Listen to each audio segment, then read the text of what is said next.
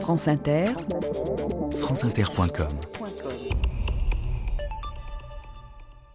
Il est pile poil 13h30 sur France Inter. Bonjour Patrice Gélinet. Bonjour Claire Servageant. Quel programme aujourd'hui Et aujourd'hui, ben, dans 2000 ans d'histoire, au moment où se tient à Phnom Penh le procès d'un de leurs responsables, les Khmers rouges. C'est l'exode à Phnom Penh. Depuis hier soir, les Khmers rouges parcourent la ville. Unis de haut-parleurs, ils invitent la population à évacuer la capitale cambodgienne. Ils craignent des bombardements. Conséquence, Phnom Penh se vide. Dans certains quartiers, c'est la panique. L'évacuation doit être immédiate. Les familles se regroupant dans la campagne environnante à quelques 20 km de Phnom Penh. «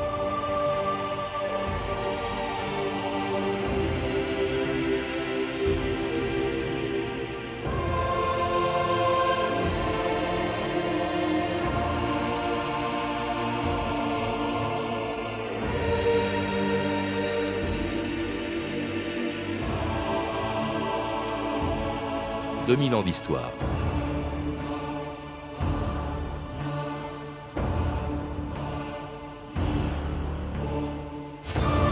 Le 17 avril 1975, vers 9h du matin, les habitants de Phnom Penh voyaient entrer dans leur ville des soldats étranges, vêtus d'un pyjama noir et d'une écharpe blanche, et qui semblaient totalement indifférents aux acclamations de ceux qui les accueillaient comme des libérateurs.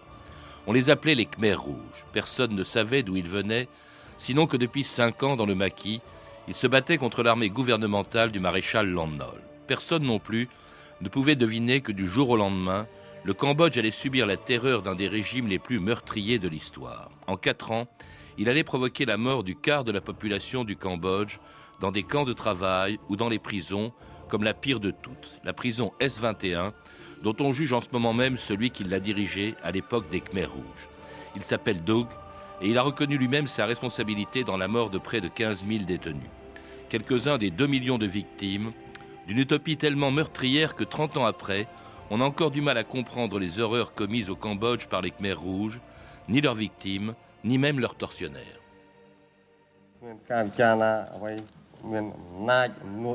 Je ne réfléchissais pas. J'avais l'arrogance, le pouvoir sur l'ennemi. Je ne pensais pas à sa vie. Je le regardais comme une bête. Quand je levais la main, mon cœur n'arrêtait pas mon cerveau, n'empêchait pas ma main ou mon pied de frapper. Le cœur et la main étaient d'accord. C'était ça, la torture. On savait que les détenus qui arrivaient au bureau S21 allaient mourir. Une fois qu'ils étaient ici, on les tuait tous. Je ne comprends pas pourquoi tous ces gens qui venaient des quatre coins du pays ont été emprisonnés et torturés à S21. Je ne sais pas quelle faute ils ont pu commettre pour subir un tel traitement, mais ce que je sais, c'est que j'entendais tous les jours leurs cris de douleur. Et la radio des gardiens ne parvenait pas à masquer leurs hurlements. Les sentinelles plongeaient la tête des détenus dans des jarres pleines d'eau. Ils les pendaient par les pieds, ils leur arrachaient les ongles. Je veux que Duke réponde de tous ces actes devant le tribunal et qu'il nous explique pourquoi. Philippe Richer et Philippe Short, bonjour. Bonjour. Alors c'était le témoignage d'un des rares survivants du camp S21 dont on juge en ce moment même un responsable. Euh, vous avez parlé tous les deux, vous avez écrit tous les deux euh, des livres sur cette période de l'histoire du Cambodge. Vous, Philippe Short, dans une passionnante biographie de Pol Pot qui a été éditée chez De Noël, et puis vous, Philippe Richer, dans une histoire du Cambodge depuis 1945, publiée par les presses de Sciences Po. Et tous les deux, vous y rappelez justement comment euh, ce, euh, ce, régime s'est mis en place euh, à une époque, en 1975, à une époque où vous, Philippe Richer, vous étiez ambassadeur de France à Hanoï, c'était juste à la fin de la guerre du Vietnam, et pour comprendre comment ces Khmers rouges ont pu conquérir ainsi le pouvoir en 1975, ben, il faut peut-être remonter à la guerre du Vietnam, car c'est elle qui en est en partie responsable, c'est une conséquence de la guerre du Vietnam, et notamment de la décision de Nixon, du président américain, d'intervenir au Cambodge c'est une des origines du développement du mouvement des Khmers rouges qui était dans le maquis déjà à proximité de la frontière vietnamienne. Philippe Richer, oui. Le développement en réalité est en deux temps. Pendant la première guerre du Vietnam, la nôtre, et ensuite pendant la guerre américaine. Effectivement, ça s'est accru à la suite des circonstances dues à l'évolution intérieure du Cambodge, mais aussi à l'évolution des combats au Vietnam. Et, effectivement, après 70, le départ de Sihanouk, les Américains ont fait des interventions avec les Vietnamiens très profondes en territoire cambodgien, ce qui, avec les bombardements, tous ces gens sont effrayés soit par les bombardements, soit par les armées américaines, mais aussi par la terreur que commençait à faire régner les Khmer rouges dans les zones qu'ils tenaient. Ça a conduit à renforcer les maquis et les Chinois n'ont pas manqué d'envoyer des armes à tous ces gens-là. Donc dans les années 70 à 73, les maquis sont devenus des maquis importants avec un régime politique déjà très sévère qui s'installait. Si les Américains interviennent au Cambodge, c'est parce que c'est par le Cambodge que vient une partie du ravitaillement que le Nord-Vietnam envoie vers le sud, parce qu'on appelait la piste Ho Chi Minh. Autre euh, conséquence, euh, autre cause de, du développement des Khmers rouges et qui leur donne au fond l'aspect de défendre euh, le, le, Cambodge contre les Américains, c'est que ce sont les Américains qui, en 1970, soutient un coup d'État qui amène le maréchal Lon Nol au pouvoir et qui renverse le prince Sihanouk. Ça, euh, c'était crucial parce que pour les paysans, il y avait les deux choses. Je, suis absolument d'accord. La, guerre de Vietnam a déstabilisé toute la région, l'intervention américaine. Donc, ça, euh, ça a créé les conditions pour les communistes cambodgiens de, de, de, monter en puissance. Mais pour les paysans cambodgiens, le moment que le roi Sihanouk, parce que tout le monde le regardait toujours comme roi, qu'il était euh, destitué euh, et qu'il prenait parti de, l'autre côté de, la guérilla, tous les paysans disaient, bon, il faut suivre le roi. Et donc, il y avait une influence énorme vers les campagnes, vers les Khmer rouges, qui les renforçait énormément. Alors le roi, justement, Sihanouk, qui euh, quitte, euh, donc, qui, est contraint par ce coup d'État du général Lon mm. qui est contraint de euh, quitter Phnom Penh, qui se rend à Pékin, et c'est de Pékin qu'en 1974, il sera, il annonce son alliance avec les Khmers rouges et ce que sera le Cambodge après leur victoire. Nous mettrons en place à Phnom Penh le même régime appelé le pouvoir populaire que celui qui s'est déjà instauré dans les vastes zones libérées de notre pays. On peut l'appeler socialiste ou communiste, mais il s'attache avant tout à être très cambodgien et non pas une servile copie de tel ou tel régime rouge étranger. Les Khmers rouges m'ont donné l'assurance que le Cambodge continuera à s'appeler royaume et que Norodom Sihanouk restera toujours chef de l'État du Cambodge. Je leur ai répondu qu'après la libération de Phnom Penh, le peuple khmer et eux-mêmes seraient entièrement libres de faire ce qui leur semblerait bon pour notre patrie.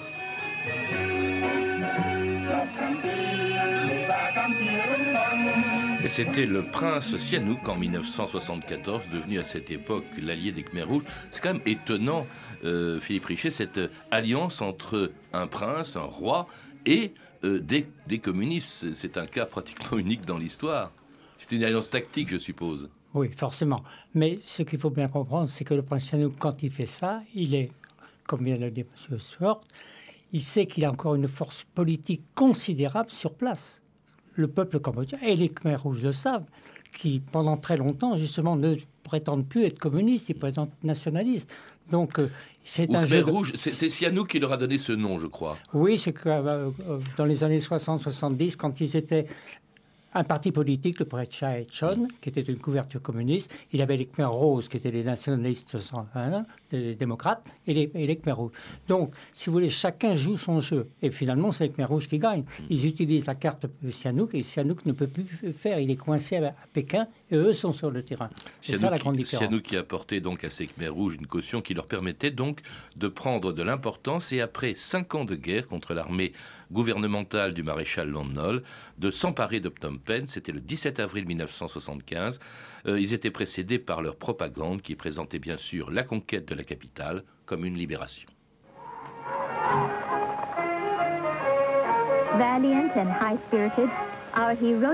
Avec vaillance et obstination, notre armée héroïque avance vers Phnom Penh, la capitale provinciale temporairement contrôlée par l'ennemi.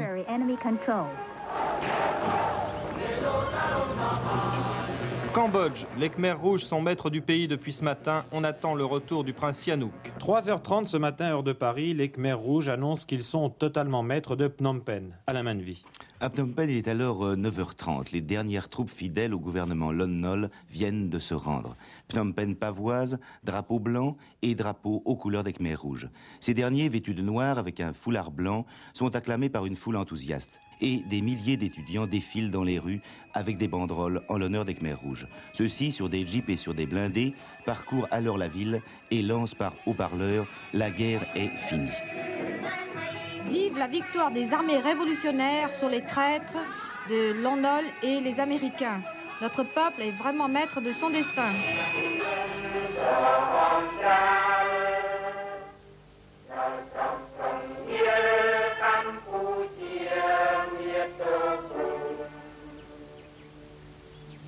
Et c'est l'hymne des Khmers rouges, du Kampuchea démocratique, comme il s'est appelé. Alors, la chanson est belle, les paroles le sont moins. Le sang rouge et brillant se répand dans les villes et les plaines du Kampuchea. Le sang sublime des ouvriers et paysans, le sang des combattants révolutionnaires. Le sang se charge en haine implacable, en lutte résolue. C'est assez inquiétant quand même, parce que euh, ce chant que pouvaient entendre les Cambodgiens au lendemain de la, prise de, de Philippe Short. Oui, c'est Paul Pot lui-même euh, qui a écrit les, paroles d'ailleurs. Mhm. Euh, c'était. Il y avait une volonté, euh, hymne, mais par toute la pratique des Khmer Rouges, d'aller plus loin que toutes les autres révolutions, de éliminer, non, pas simplement de réduire les inégalités, mais de les éliminer totalement, en disant que si tout le monde a rien, tout le monde est égal. Et effectivement, c'est ça qu'ils ont fait. Jamais on n'a vu un, régime de ce type. C'est ça qui a aussi déconcerté. Au début, d'ailleurs, même, ça a inspiré la sympathie. On ne savait pas ce qui allait se passer. Il y a beaucoup de journalistes, notamment des journalistes français sur place, je pense à Jean Lacouture, qui ont dit bah, c'est pas mal ce qui est en train de se passer. Mais on sent bien, d'abord, la première mesure, au bout de 24 heures, on se rend très vite compte de ce qui va se passer. La ville est évacuée de la quasi-totalité de sa population. Ça, on n'a jamais vu ça. 2 millions et demi de personnes qui sont chassées d'une ville qui devient Il y a plus qu'une haine vis-à-vis des adversaires, c'était une haine de la ville, dites-vous, Philippe Short. Euh, au fond, ce sont des paysans, c'est Khmer Rouge pour l'essentiel, pour la plupart d'entre eux, et la ville, pour eux, vous le dites, ça incarne la débauche, ça incarne la corruption. Absolument. Et les paysans, et c'est pas simplement sous les, les Khmer Rouges, on, voit le même phénomène dans les années 40, euh, pendant euh, le, le, guérilla Issara contre les Français les paysans euh, méprisaient, détestaient, haïssaient euh, les intellectuels, c'est-à-dire ceux qui portaient des lunettes, euh, des, ah bah, on, l'emporte tous les trois ici. Hein. Oui, oui, mais on, a, été en mauvaise posture sous Pol Pot. Non, mais c'était les gens que, d'après les paysans, se sentaient supérieurs. Ils, voulaient tout simplement les éliminer. Il y avait ce qu'on appelait, ce qu'ils appelaient le peuple nouveau et le peuple ancien, Philippe Richer. Alors là, c'est clair, parce qu'effectivement, des paysans, mais à Phnom Penh, la moitié des populations étaient des paysans qui, justement, depuis 4 ou 5 ans, s'étaient réfugiés. Alors, si vous voulez, moi, en simplifiant, tout parti totalitaire a une idéologie. Alors, l'idéologie marxiste-léniniste ne colle pas exactement à la situation du Cambodge, et les Khmer Rouges, Salotsar et compagnie, ils forment une idéologie, c'est peuple nouveau contre peuple ancien. Le peuple euh, ancien, c'est le bon. C'est le peuple qui est d'origine khmer, qui vit à la campagne, etc. Et le peuple nouveau, c'est les villes, comme vous venez de dire. Et ça, et après, dans les années quand ils sont au pouvoir, c'est le slogan fondamental. Les villes, qui, tout le temps. les villes qui sont vidées de leur population et dont les habitants sont envoyés dans des prisons ou des camps de travail euh, où vont mourir des milliers de milliers de Cambodgiens. On écoute deux témoins de ce massacre de masse qui a suivi la chute de Phnom Penh. Mon enfant est envoyé mort dans la zone de Terre Rouge du Nord. Vous imaginez Il est mort, il est battu. Il est battu mort. 89 nièces, j'en trouve une seulement. Pas, pas vraiment criminel. C'est pas un fou, mais c'est un criminel. Le soir même du 3 juillet, ma femme, mes cinq enfants en bas âge et ma nièce étaient déjà assassinés. C'était à coups de fusil. Les deux garçons, les deux petits garçons, c'était à coups de coupe-coupe. Ils avaient violé ma, nièce, qui les insultait euh, jusqu'au dernier souffle. Ma nièce avait 20 ans. Le plus âgé de mes enfants qui ont été assassinés avait 13 euh, ans. Et le plus jeune, le plus jeune, c'était un garçon, il avait euh, deux ans et demi. Et vous voyez, je suis presque fou. Je suis presque fou. Dans ce sens que on me parle de la révolution. Mais je ne vois pas pourquoi, pour faire une révolution, on est obligé de tuer les innocents. Qu'est-ce que c'est que cette révolution? We've watched them leaving, seen their ragged flight, children of the jungle.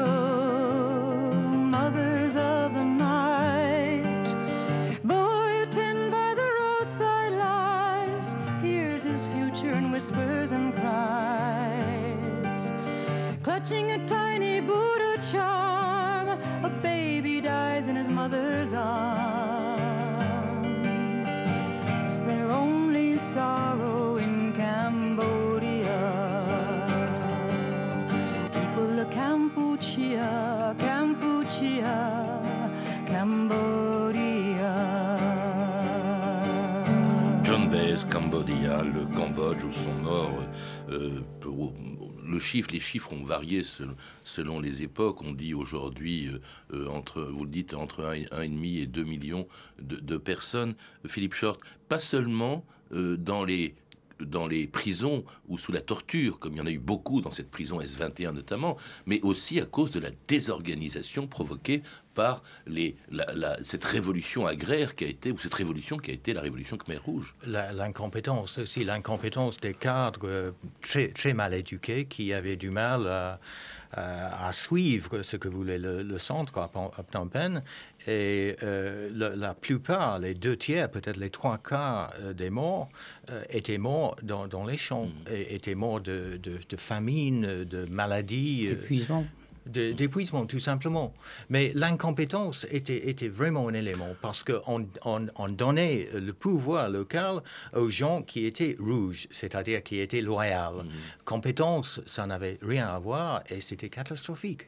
Et vous parliez du centre. Alors justement, là aussi, c'est une des, choses étonnantes de ce régime. Il n'y a pas de, de, Par exemple, Pol Pot, euh, on a su que plus tard, qui dirigeait tout ça en réalité, il y avait ce qu'on appelait l'ANCAR, hein, c'est-à-dire l'organisation. C'était une espèce de nébuleuse, on ne savait pas très bien qui commandait quoi. Euh, oui, Philippe Short Oui, il, il, faut, il faut comprendre que quand même au Cambodge, il y avait une police sous Sihanouk qui était extrêmement puissante. Mhm. Et, euh, donc, le, goût du secret euh, était très bien ancré dans les, les Khmer Rouges. Mhm. C'est pour ça qu'ils avaient un cas plutôt qu'une partie. Oui, Philippe Péché Dès l'origine, ces mouvements se sont installés dans la clandestinité et ils ont utilisé le système classique des cellules de trois qui commandent, qu'il y en a qu'un qui connaît les autres. Donc leur système était quand même très, très perfectionné, il tenait très très bien le pays. Mais effectivement, comme l'a dit M. Short, quand on a commencé à faire des travaux gigantesques et tout ça, les gens qui étaient responsables des canaux et tout ça, c'était des gens qui n'avaient aucune formation, sauf ils recevaient des ordres un peu d'inconnus et ils appliquaient des rendements épouvantablement difficiles avec des gens épuisants. Un type qui était épuisé, qui s'arrêtait de travailler, pouvait être immédiatement abattu. Mmh. Et, puis, et puis les enfants qui avaient fait à côté. A un caractère qu'on n'a pas souligné, que M. Short met bien dans son livre, c'est le caractère féroce du Khmer. M. Spot parle souvent de ces opéras. Ils sont encore très superstitieux. Donc, ils tuent, ils mangent le foie. Enfin, je veux dire, il y a une férocité un peu en amont du régime Khmer. Et, le système policier de Sihanouk, et, même Sihanouk lui-même, ce sont des gens qui ont eu des attitudes d'une férocité, d'une brutalité extraordinaire quand ils arrêtaient des gens. C'est une telle brutalité d'ailleurs que finalement ils se coupent presque volontairement, ils vivent dans l'autarcie, ils se coupent de, l'extérieur et même d'ailleurs de ces anciens alliés vietnamiens puisque ce sont les Vietnamiens qui en 79, euh, quatre ans après que les Khmer rouges soient entrés, s'emparent à leur tour de Phnom Penh et provoquent la chute des Khmer rouges. France 2, euh, Daniel Bilalian, le journal de 20 h de France 2 le 7 janvier 1979. Madame, Monsieur, bonsoir. Phnom Penh, la capitale du Kampuchea démocratique, l'ex-Cambodge, est tombée cet après-midi aux mains des maquisards et de leurs alliés vietnamiens. Par un de ces retournements dont l'histoire a le secret, trois ans après leur entrée victorieuse dans la capitale du Cambodge, les Khmers rouges ont aujourd'hui à leur tour regagné le maquis, d'où ils vont continuer la guérilla contre leurs adversaires, qui occupent déjà une très grande partie du pays. Tôt ce matin, les combats font rage aux abords de la capitale du Cambodge. Des troupes, des blindés du Front uni pour le salut national du Kampuchea, selon Moscou, plusieurs divisions vietnamiennes selon Pékin, encerclent Phnom Penh. À 10 heures, Radio Phnom Penh cesse d'émettre brutalement. La ville est tombée. Dans le même temps, on apprend que les dirigeants Khmer, le gouvernement de M. Pol Pot, ont quitté la ville en même temps que tous les habitants. Et c'était le 7 janvier 1979, la chute de Phnom Penh, euh, qui ne sera restée que quatre ans en fait entre les mains des Khmers rouges, mais ils ne disparaissent pas. On se dit toujours le régime, c'est vrai que le régime de terreur pardon, qu'ils avaient imposé s'arrête en, 79, pas partout d'ailleurs, parce qu'ils gardent le contrôle d'une bonne partie du Cambodge, Philippe Short. Des régions frontalières, de toute façon, avec euh, l'appui surtout de la Thaïlande et euh, à travers la Thaïlande de, la Chine. Mm. Et c'était la guerre froide, donc l'ennemi de mon ennemi et mon, ami. Et pour les États-Unis, la France, l'Angleterre, toutes les puissances occidentales, euh, c'était une façon de saigner le Vietnam en, entretenant cette guerre civile. Et Parce que le gouvernement qui se met en place est soutenu par le Vietnam. Il était même mis, en, place par l'armée vietnamienne qui occupe le, enfin une partie du Cambodge, dont Phnom Penh. Ce sont des déserteurs des Khmer rouges que les Vietnamiens ont récupérés un an avant. Et ils ont constitué une pseudo-armée Khmer qui auront été une armée vietnamienne. Donc ils remettent en place Aung San une scène des gens qui sont des Khmer rouges. Mhm. Le, nouveau, le nouveau pouvoir est d'anciens Khmer rouges. En, saignant, le, Vietnam, on saignait l'Union soviétique. Et donc pendant dix ans, il ne faut pas être hypocrite là-dessus. Nous, les Occidentaux, avons, nous avons entretenu cette guerre. Il y avait des, dizaines, des centaines de milliers de morts supplémentaires parce que la réelle politique voulait euh, qu'on faisait pression sur l'Union soviétique. La, réelle politique va même très loin parce que quel est euh, le gouvernement qui représente le Cambodge à l'ONU? C'est encore les Khmers rouges. Pendant de très nombreuses années, oui. C'est absolument insensé. Jusqu'au moment où les Russes d'un côté, les Chinois d'un côté et les Occidentaux commencent à trouver que ça dure depuis assez longtemps, donc vont décider de cesser. Mais la guerre, comme l'a dit M. Short, les Russes d'un côté, les Chinois, c'était et nous avec les Chinois, c'était vraiment une guerre par procuration. il fallait que l'un ou l'autre gagne. Et, c'est quand l'un ou les autres ont décidé qu'ils n'y arrivaient pas à gagner qu'on a commencé à négocier.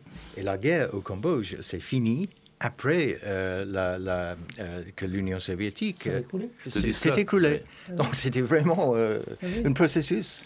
Ça, explique l'impunité en fait des dirigeants, des principaux dirigeants Khmer Rouge pendant des années, dont Pol Pot en fait qui se qui se réfugie dans la jungle et qui d'ailleurs a nié ensuite sa responsabilité dans ce qu'on appelait de ce que certains ont appelé un génocide.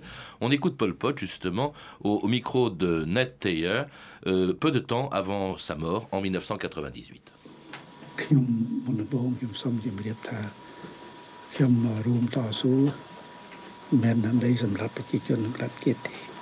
Il faut que je vous dise, je n'ai pas rejoint la lutte pour assassiner le peuple. Même maintenant, regardez-moi. Est-ce que j'ai l'air méchant? Pas du tout. J'ai la conscience tranquille. Je suis très clair là-dessus.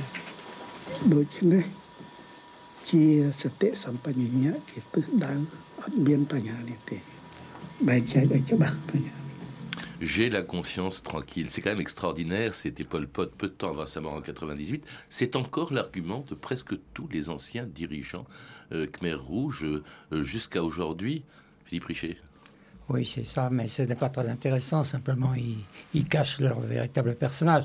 Ce qui est intéressant, c'est de voir. Mais il faut un peu ce que font, euh, ce qu'on fait au procès de Nuremberg, les dirigeants oui, nazis. Ce que, font tous les criminels, les assassins nient toujours qu'ils étaient assassins. Ils disent toujours qu'ils étaient un bon père, un bon mari. Ça, c'est une attitude pour essayer de sauver sa peau, comme on dit. Sauf un, curieusement, c'est celui qui est en train d'être jugé aujourd'hui, l'ancien responsable du camp S-21, et lui, il reconnaît sa responsabilité et euh, dans, la mort de 15 000 personnes. C'est ça. Mais ce personnage était exceptionnel dans la mesure où pendant ces 15 ans, il était born again, il est devenu un autre homme, un espèce un Il converti au christianisme. converti au christianisme. Et lui, il demande pardon comme un bon chrétien et il, dit, il ne fait aucune excuse. Il, et il dit qu'il regrette, il pardonne. enfin, il, ce n'est plus du tout le même homme. Autrement, mais, du coup, alors c'est. Par contre, les autres, une seule des compagnies qui sont encore au pouvoir, ils font tout pour qu'il n'y ait pas de procès parce que eux, ils n'ont pas. Euh, mais comment expliquer cette espèce d'impunité au fond pour les plus hauts? Parce que donc, donc l'on juge en ce moment, c'était pas le plus important, des plus hauts responsables, le Père Rouge, euh, Philippe Short. Mais pas, euh, Deutsch est une, une, figurant, il a été un petit rouage dans la machine. Euh, on a, on a, on a n'a pas voulu ouvrir la boîte de Pandore parce que quand même Hun Sen, le, le, numéro 1 au Cambodge aujourd'hui, est ancien Khmer Rouge. Le numéro 2 et le numéro 3 sont des anciens Khmer Rouge. Le roi, euh, le, roi était, impliqué. Le roi était impliqué. Euh, même on a parlé justement de, la guerre de Vietnam et l'intervention américaine. Si on commence vraiment à, chercher les responsabilités, euh, on va très loin. Mais il y a autre chose aussi c'est très symbolique ce procès de quatre ou cinq hommes. Mhm. Et euh, euh, c'est comme si on avait Nuremberg et on disait à toutes les gardes SS, les gardes des camps de concentration, bon, on va pas vous toucher, vous pouvez vivre toute votre vie tranquille, euh, parce que c'est ça qui, qui, qui, qui, se fait au Cambodge. Tous les bourreaux sont toujours dans les villages, vivant à côté des familles de leurs victimes. Mais les victimes ne disent rien? Ils coexistent il, coexiste, vous savez. Rappelez-vous, en France, on a mis 30 ans avant de parler de la collaboration. C'est très difficile de vivre avec des gens dont on ne sait pas si ses propres parents n'ont pas été dans les Khmer rouges. Donc c'est une espèce de confusion mentale. Et on peut commencer à parler, je pense, réellement des Khmer rouges maintenant, 30 ans après. Et les procès vont peut-être être maintenant assez vrais. Mais la population elle-même n'est pas tellement satisfaite. À la fois, ils voudraient qu'on juge, et à la fois, ils veulent pas qu'on soulève la boîte de Pandore, parce que peut-être papa, grand-père, le frère ont été Khmer rouges. C'est très difficile. Qu'on juge ce que certains ont appelé un génocide. Peut-on parler de génocide dans ce cas, Philippe Short? Euh, Pour moi, non. Pour moi, non. non, parce qu'un génocide, quand même, c'est quand on essaie de, de, tuer euh, une, groupe, une genus, parce que euh, les gens font partie de ce, ce, groupe, cette race. Et Pol Pot n'a pas voulu tuer les Khmers parce qu'ils étaient Khmers. C'est autre chose. C'est une abomination. aussi. Euh, bon, non, mais c'est une abomination, c'est une massacre, c'est une mise en esclavage de tout un peuple, mais pas un génocide. Un crime contre l'humanité, quand même. C'est ce qui est retenu au procès. Crime contre l'humanité et vis-à-vis aussi des conventions de Genève. Mais il n'y a pas d'ethnie, il n'y a pas de race, il n'y a pas de religion, qu'on vient de C'est des Khmers qui tuent des Khmers des peuples nouveaux contre les peuples anciens. mais à une échelle énorme. Euh, vous, vous, le dites, si, le chiffre de 2 millions, alors qu'il y avait 7 millions d'habitants au Cambodge, ça veut dire à l'échelle de la France, c'est comme si en France, une catastrophe, une guerre, faisait 20 millions de morts. Oui, mais vous savez, si vous parlez de la Chine, il y a 70 millions de morts sur le régime de Mao. Alors, les statistiques ne sont pas très intéressantes. C'est le caractère et, la masse, je reconnais. Merci Philippe Richet et Philippe Short. Je rappelle que Philippe Richet est l'auteur du livre Le Cambodge de 1945 à nos jours, qui vient d'être réédité aux presses de Sciences Po. Et vous, Philippe Short, vous êtes l'auteur d'une passionnante biographie de Pol Pot, Anatomie d'un cauchemar, publiée chez De Noël. À lire également Le procès des Khmers rouges de Francis Deron chez Gallimard et Le Cambodge de Daniel et Dominique Pierre-Guéret aux éditions de l'Imprimerie nationale. Vous avez pu entendre des extraits des documentaires suivants Les Khmers rouges, pouvoir et terreur et Le mystère Pol Pot d'Adrien de Maben, diffusé sur Arte en 2001 et produit par les films du Boulois. Vous pouvez retrouver toutes ces références par téléphone au 32 30, 34 centimes la minute ou sur le site franceinter.com.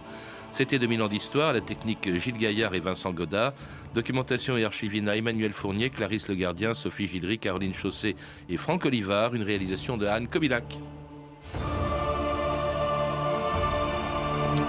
Demain, dans 2000 ans d'histoire, le chocolat, à l'occasion de la Transat à la voile, la solidaire du chocolat, dont France Inter est partenaire.